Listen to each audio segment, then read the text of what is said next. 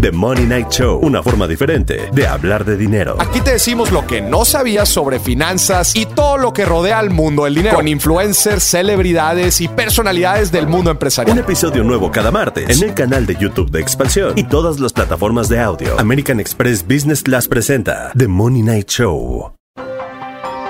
Grupo Expansión. La petición de que la Cumbre de las Américas sea un foro incluyente a las 35 naciones del continente se ha vuelto el punto de discusión en la región. La tensión por la organización inició cuando hace unos días el presidente Andrés Manuel López Obrador condicionó su participación a la invitación a sus homólogos de Cuba, Venezuela y Nicaragua, voz a la que se han sumado algunos países latinoamericanos. Ante ello, Estados Unidos, organizador y anfitrión de la reunión que tendrá sede en Los Ángeles, California, ha dicho que una condición importante para participar es el respeto a la democracia. Para resolver la situación, México ha logrado sentar en la mesa al gobierno de Joe Biden y este se ha convertido en un interlocutor de la región. Pero, ¿cómo leer el papel que México está jugando en la escena regional? ¿Tiene López Obrador una llave mágica para negociar con Estados Unidos? ¿Cuál será el futuro de esa cumbre? De esto vamos a platicar hoy en Política y otros datos. Política. Política. Y otros datos.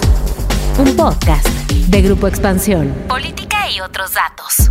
Buen jueves, bienvenidos a Política y otros datos. Soy María Ibarra, editora política de Expansión. Hoy es 19 de mayo del 2022. Muchas gracias por estar con nosotros en este nuevo episodio. Viri Ríos y Carlos Bravo Regidor, buen jueves, ¿cómo están? Hola, ¿qué tal? Un gusto estar por aquí. Hola, ¿cómo están? Feliz jueves de política y otros datos. Por favor, no olviden rankearnos, puntuarnos en cualquiera que sea la plataforma que estén utilizando para escuchar este podcast y así nos ayudan a llegar a muchos nuevos oídos. Pues este es un jueves de política nacional, pero también muy regional, porque queremos hablar de la Cumbre de las Américas, esta cumbre que si bien hace unos días había pasado un tanto desapercibida, en las últimas semanas ha tomado relevancia, sobre todo desde la postura que ha tomado el gobierno de México, evidentemente en específico el presidente Andrés Manuel López Obrador, en cuanto a condicionar su participación en esta reunión que reúne a los jefes de Estado del continente del 6 al 10 de junio en Los Ángeles, California, que evidentemente está organizando el gobierno de Joe Biden. ¿Y por qué Andrés Manuel ha condicionado su participación? Bueno, pues porque evidentemente Estados Unidos ha dicho que no están invitados a esta cumbre los jefes de Estado de Nicaragua, de Venezuela y de Cuba porque son países, son naciones en donde la democracia no se ha respetado. A partir de esto y de lo que Andrés Manuel realizó hace unas semanas, que fue la gira que tuvo por Centroamérica, tomó la postura de si no se invita a estas tres naciones, pues él preferiría no ir.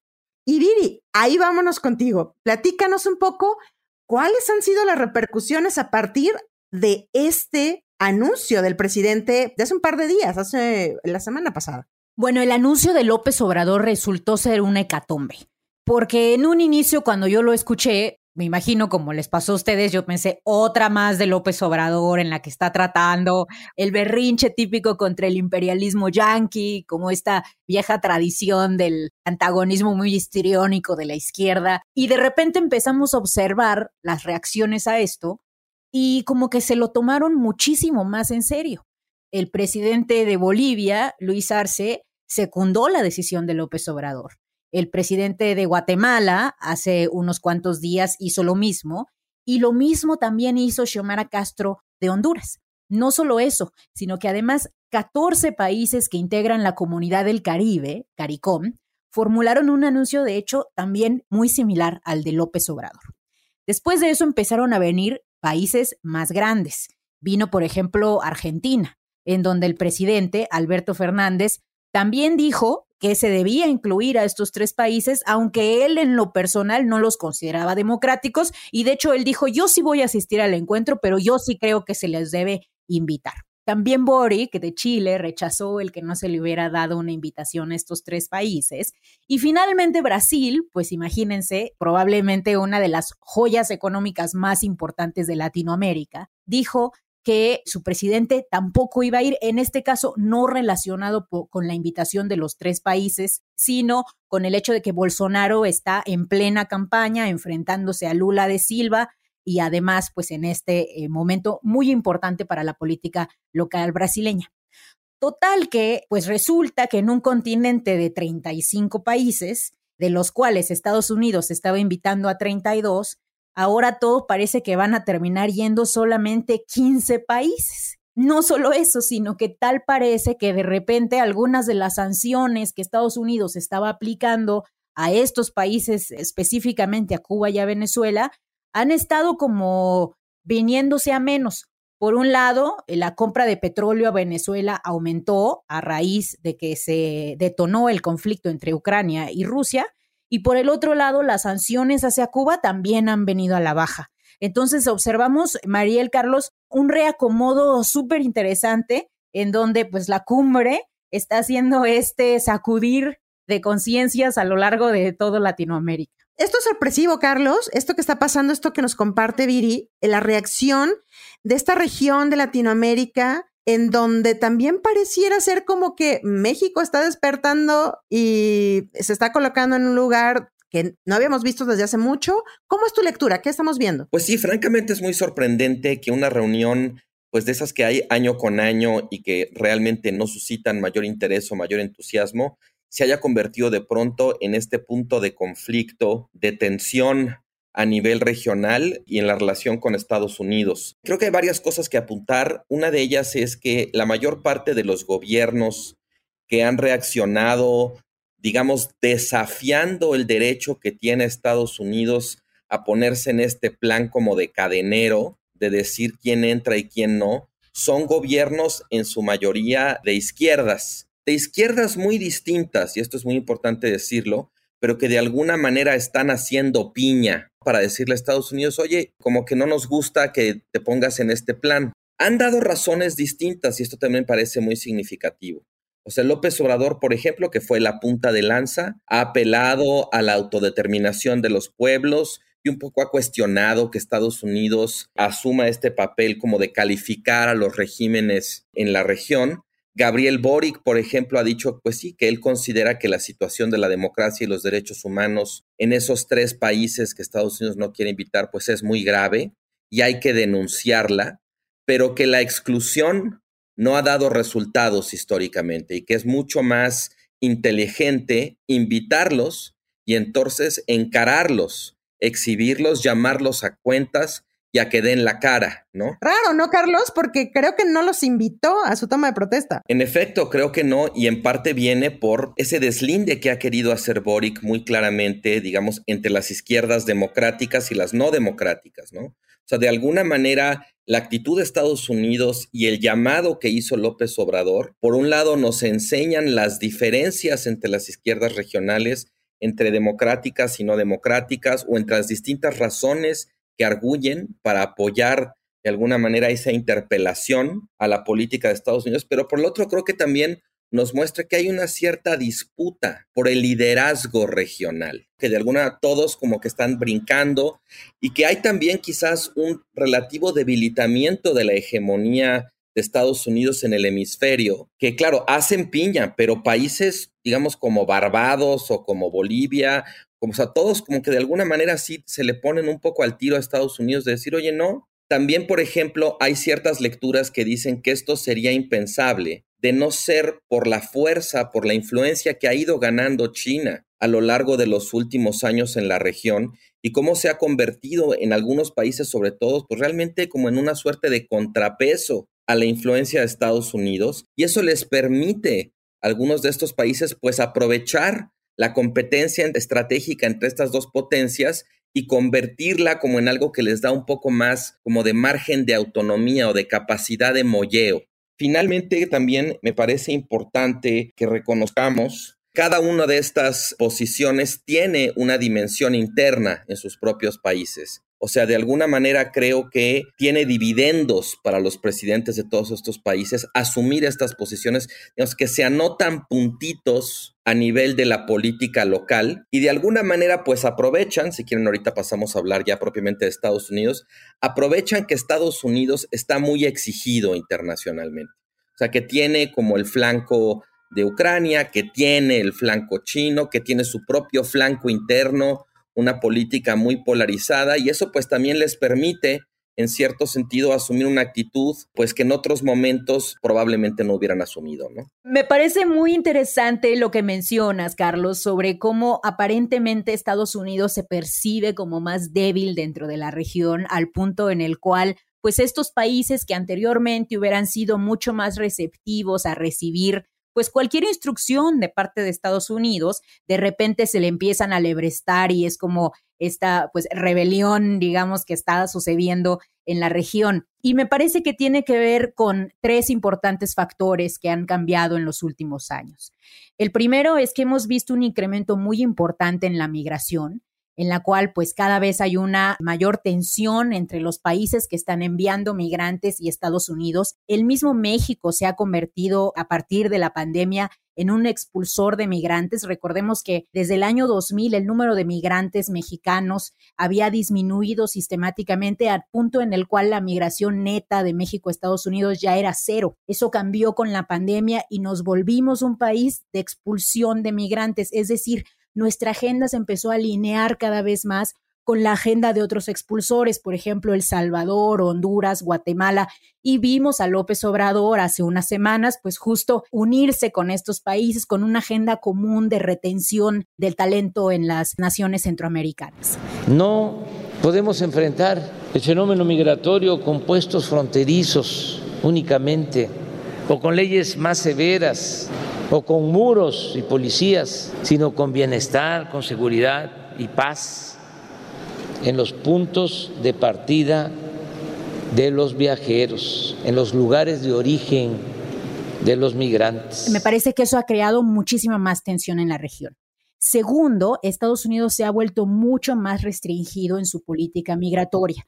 A partir de Trump hubo un cambio muy importante en cómo se lidian con los flujos migratorios de la región y eso ha creado también pues una suerte de mayor tensión y de mayor resentimiento hacia Estados Unidos, algo que, por ejemplo, otros presidentes como Obama habían tratado de atemperar.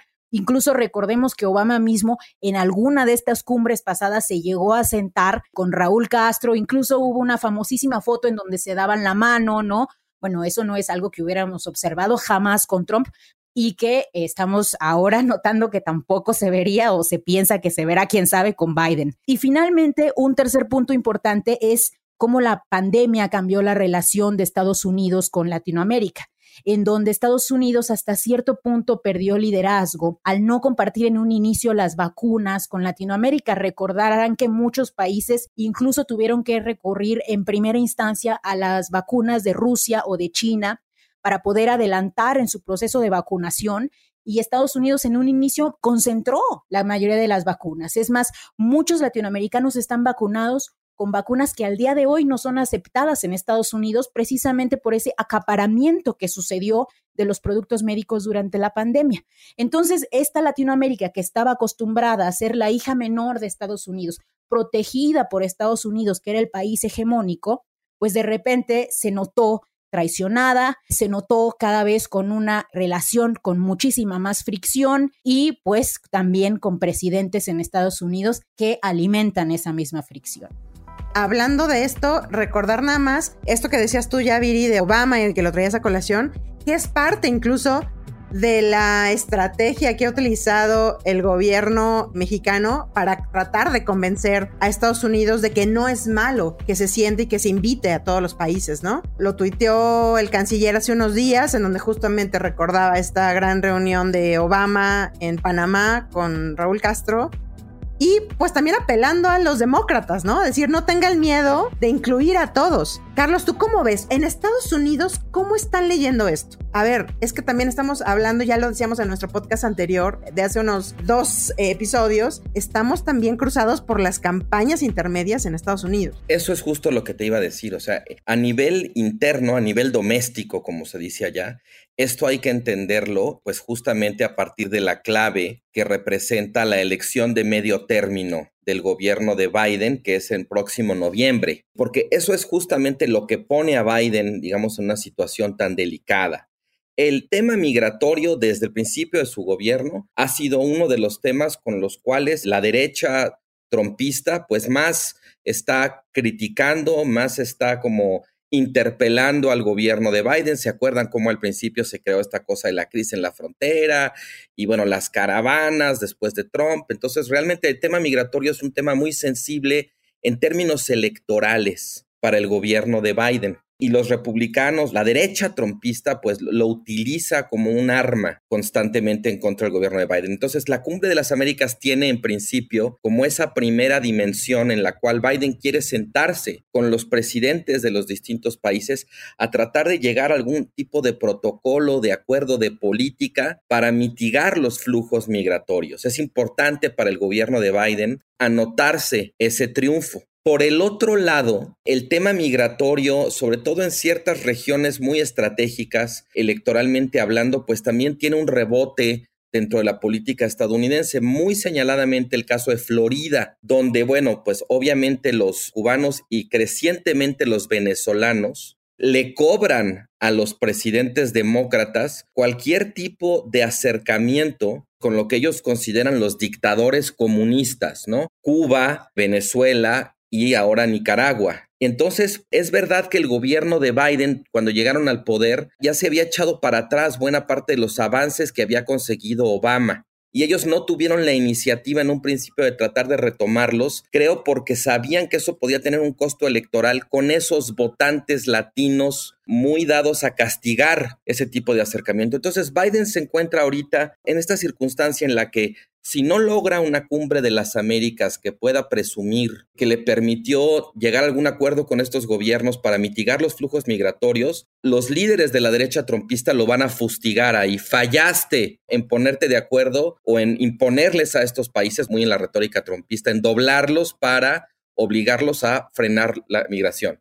Pero incluso si lo lograra accediendo a la demanda de invitar a los otros tres, se la van a cobrar por abajo los electores de esa misma derecha. los enemigos a casa, ¿no? Exactamente, fuiste blando y no son democracias, no respetan los derechos humanos. ¿Dónde está tu compromiso? Hay incluso figuras dentro del propio Partido Demócrata que empujan como en esa dirección. Entonces, Biden se encuentra como en este dilema en el que haga lo que haga, él simplemente va a tener que escoger de alguna manera cuál es el costo que paga, pero algún costo va a pagar. Y estas medidas que estaba eh, recordando Viri, que ha empezado a tomar su gobierno para relajar las sanciones contra Cuba, contra Venezuela, a mí me parecen una señal de que Biden ya dio por perdido electoralmente a esos votantes latinos estratégicos como los de Florida, y entonces está optando como por retomar la senda de Obama para mitigar el otro impacto, digamos, que le pudiera provocar una cumbre fallida. Y es que a diferencia de lo de Obama,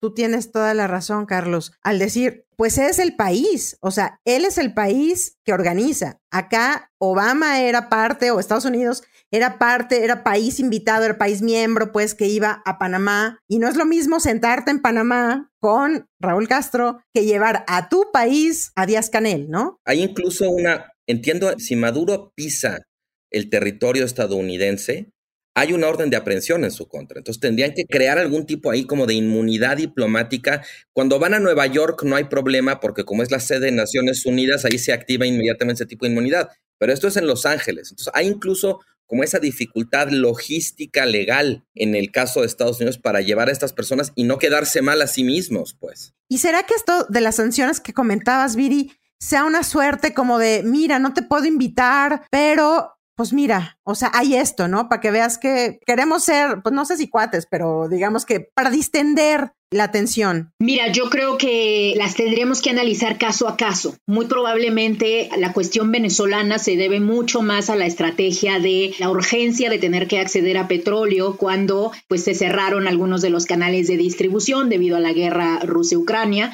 Me parece que probablemente el tema de Cuba se debe más también a una cuestión electoral en donde sabemos que hay una parte del electorado, sobre todo del electorado demócrata, que no está convencido de que las sanciones sean efectivas y que por el contrario cree mucho más en las salidas negociadas, en el diálogo y en, por supuesto, que termine el régimen cubano, pero no por medio de las sanciones, sino por medio de un impulso a su democracia local. Ahora, aquí un tema importante y que también llama mucho la atención es el posicionamiento que está teniendo México porque México es el que detona toda esta serie de declaraciones y de cambios de silla y me lo imagino así como el juego de las sillas en Latinoamérica. No solo eso, también López Obrador ha cambiado de manera muy importante su política exterior y ahora está dando transferencias en efectivo de manera directa a cientos de miles de personas en El Salvador, en Honduras y próximamente en otros países. ¿Por qué? Porque ha implementado los programas de la 4T, específicamente Sembrando Vida y Jóvenes Construyendo el Futuro, y ha hecho que se implementen en estos países con las mismas reglas de operación que existen en México, es decir, que sea el Banco del Bienestar, el gobierno mexicano, el que deposita directamente en las cuentas de los individuos, sin intermediarios de ningún tipo de estos países, el dinero de las becas o de los apoyos a la producción. Entonces, si estamos viendo un gobierno mexicano que hasta cierto punto está jugando con esta romantización del liderazgo de las izquierdas latinoamericanas, de revivir una relación mucho más bipolar en donde no sea Estados Unidos el único que toma decisiones, y López Obrador extrañamente parece que está logrando estar a la cabeza de este movimiento. Sí, vamos a ver cómo funcionan estos programas, Viri, con el tiempo. Yo sigo creyendo que es poco dinero y que va a funcionar poco para los fines de migración, que ha dicho el presidente Manuel López Obrador, pero bueno, veamos. Pero mientras acá, vamos a futurar un poquito con respecto a lo que pasará en estos días. ¿Qué cambiará ¿Cómo será el papel de México como el hermano mayor, digamos, de esta región? Que ya lo incluso lo está diciendo así el presidente, ¿eh? llegó de su gira por Centroamérica y dice, a México ya se le ve como se le veía antes, ¿no? Pues sí, fíjate Mariel, bueno, para quienes nos están escuchando, al momento de grabar este podcast, todavía no conocemos el desenlace de la misión diplomática que envió Estados Unidos a México precisamente para hablar de este tema. Entonces sí, pues cualquier cosa que digamos al respecto será futurear, aunque para cuando ustedes estén escuchando este podcast, pues probablemente ya se conocerá ese desenlace. Yo creo que independientemente de si López Obrador va o no va al final, o si invitan o no invitan a Maduro, a Ortega y a Díaz Canel, una primera señal es que López Obrador sí le tiene en cierto sentido tomada la medida a Biden. Creo que eso pues sí es innegable. Una segunda señal también creo que el embajador de Estados Unidos en México está completamente rebasado. O sea, que Estados Unidos tenga que estar enviando delegaciones, que tenga que estar viniendo el secretario de Estado Blinken, pues no deja de ser de alguna manera un indicador de que el embajador no basta, que al embajador no le hacen caso o que el embajador no es efectivo. Y una tercera, creo que pues sí, finalmente López Obrador hizo una buena jugada que lo puso de alguna manera a la cabeza de este desafío o de esta resistencia de países latinoamericanos a aceptar los términos planteados por Estados Unidos, aunque insisto, no es menor el hecho de que las razones o las motivaciones que presenta cada país latinoamericano no son necesariamente iguales. Pero en términos generales, pues sí, al final no deja de ser una tremenda ironía que este discurso latinoamericanista encabezado por México, por el país que ha hecho las veces de un muro migratorio, como decíamos en un episodio anterior, primero de Trump y ahora de Biden, pues termine en cierto sentido teniendo este rebote en la política interna estadounidense que le viene muy bien a la derecha trumpista. O sea, ¿quién hubiera dicho ahora sí que nadie sabe para quién trabaja? O a lo mejor sí, o a lo mejor sí. Amigo, ¿no? Los amigos. Bueno, y es que tú lo decías en nuestro episodio pasado, Carlos. México tiene un poquito la llave mágica para poder hacer esto, y es los 25 mil soldados que están en la frontera. O sea, te dejo pasar libremente a los migrantes que vengan de Centroamérica o te ayudo a contenerlos. Creo que esa es la gran llave con la que ahorita no quiero decir que México esté jugando con ellos, pero sí le está tomando la medida a Estados Unidos, como dices, algo que no habíamos visto, pues desde hace muchísimo tiempo. Yo no sé si se había visto esto. Viri, no sé qué piensas tú. Concuerdo con que López Obrador está tomando un papel completamente distinto al que observamos a López Obrador tomar con Donald Trump. No sé si sea, yo se lo atribuyo quizá un poco más al aprendizaje del sexenio, en un inicio, cuando pues las primeras amenazas de Donald Trump caen sobre México, no sé si recordarán, pero fueron muy rápidos en inmediatamente ceder a todas las demandas de Donald Trump. Me parece que ha habido un aprendizaje institucional de la importancia de México para Estados Unidos.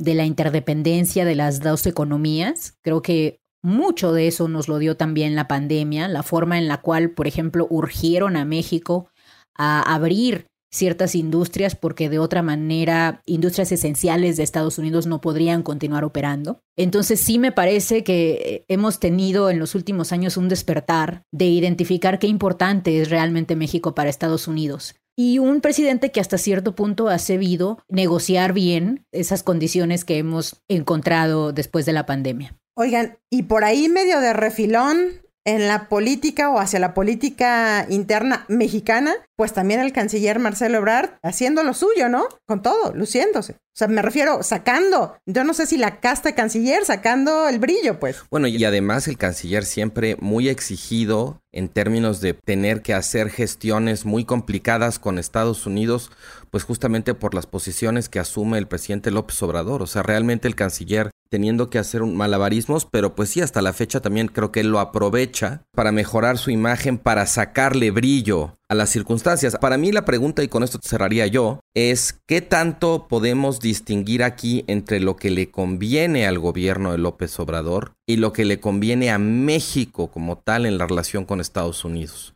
Yo no estoy seguro de que estas dos cosas estén o completamente separadas o que sean la misma, pero me parece que de pronto sí tenemos que preguntarnos sobre esa distinción. Esa es una muy buena pregunta, Carlos, que estaremos viendo contestada en pocos días ya, ¿no? Estaremos muy pendientes de cómo se desarrolla pues esta cumbre del 6 al 10 de junio y pues finalmente, ¿qué países van? ¿Cuántos países van? Aquí sí, la cantidad y los asistentes creo que como nunca van a tener gran repercusión. Pero también yo diría, para cerrar, la calidad, porque se filtró la idea de que uno de los principales temas que se iban a abordar en la cumbre es el tema migratorio. Entonces, si no va a México, pues no está yendo tu principal socio en el tema que supuestamente se iba a discutir. Pero ¿y qué gana México? Tu comentario a mí sí me deja con la pregunta, bueno, López Obrador está aprovechando esta posición estratégica, ¿no? Pero ¿y qué gana México? al final? Bueno, yo creo que gana un poco de lo que dijimos antes, Carlos, ¿no? Esta idea de retomar su posición como el hermano mayor de Latinoamérica, como el único que se le puede poner al tú por tú a Estados Unidos. Es este romanticismo de las izquierdas antiimperialista que es más simbólico que verdadero, pero yo creo que López Obrador está jugando esa danza de los símbolos como ningún presidente mexicano se había atrevido a hacerlo. Y está teniendo grandes réditos, porque como dice Mariel, no les está dando gran dinero, pero está yendo a hacer visitas de Estado, etc. No se está imponiendo a la política migratoria de Estados Unidos, pero les está armando un chistecito de que inviten a Cuba, lo cual, bueno, ya veremos si, si se logra, pero yo creo que no hay manera de que inviten a Venezuela y a Cuba, Estados Unidos, sobre todo porque vienen las elecciones de noviembre y ya me quiero imaginar cómo se vería Biden en una fotografía con estos dos países, pues de cara a las elecciones en su país extremadamente polarizado. Yo no creo que eso vaya a suceder, pero aún así, en esta danza de los símbolos, pues México se está posicionando como nunca. Y yo creo que también gana ser el gran interlocutor y ser esa bisagra entre Estados Unidos y la región, Centroamérica, y que él sea la llave que lleve a estos países con unos y con otros, ¿no? Me pregunto como sobre cómo convertir la danza de los símbolos que el presidente baila también, tanto a nivel exterior como a nivel interno, en soluciones. O sea, por eso decía yo, una cosa es que le convenga a él como presidente y otra cosa es que le convenga a México. Está por verse, ¿no? Desde luego esto es, esto es una historia que está transcurriendo conforme vamos hablando, pero sí me parece, digamos, que es muy interesante y es completamente inesperado, ¿no? O sea, lo que hubiéramos pensado cuando el presidente decía que la mejor política exterior es la política interna y míralo ahora haciendo política interna y política exterior en el mismo tablero, ya sabes, con carambolas de tres bandas, o sea, sí, definitivamente es algo que yo creo que muy pocos hubieran visto venir. Muy bien, pues muchísimas gracias por acompañarnos hasta el final del episodio. No olviden activar el botón de seguir, así como la campanita de notificaciones. Nos escuchamos el próximo jueves a partir de las 6 de la mañana en la plataforma de audio de su preferencia. Déjennos sus comentarios y críticas en arroba expansión política, arroba Carlos Bravo Reg, arroba Virillón Bajo Ríos y arroba Marielibarra F. Cuídense mucho, nos seguimos escuchando el próximo episodio. Bye bye. Política y otros datos. Un podcast de Grupo Expansión. ¿Eres aficionado de la Fórmula 1? entonces Fórmula Latina es para ti. En este podcast disfrutamos y vivimos con pasión de la máxima categoría. Cada martes tenemos para ti el mejor análisis con los periodistas Juan Fosaroli, Diego Mejía, Cristian González Rouco y yo, Giselle Sarur. En Fórmula Latina también hay invitados, pilotos y expilotos ya se han unido a los formuleros. Escucha Fórmula Latina en tu plataforma favorita de podcast y vive con nosotros la pasión de la Fórmula 1.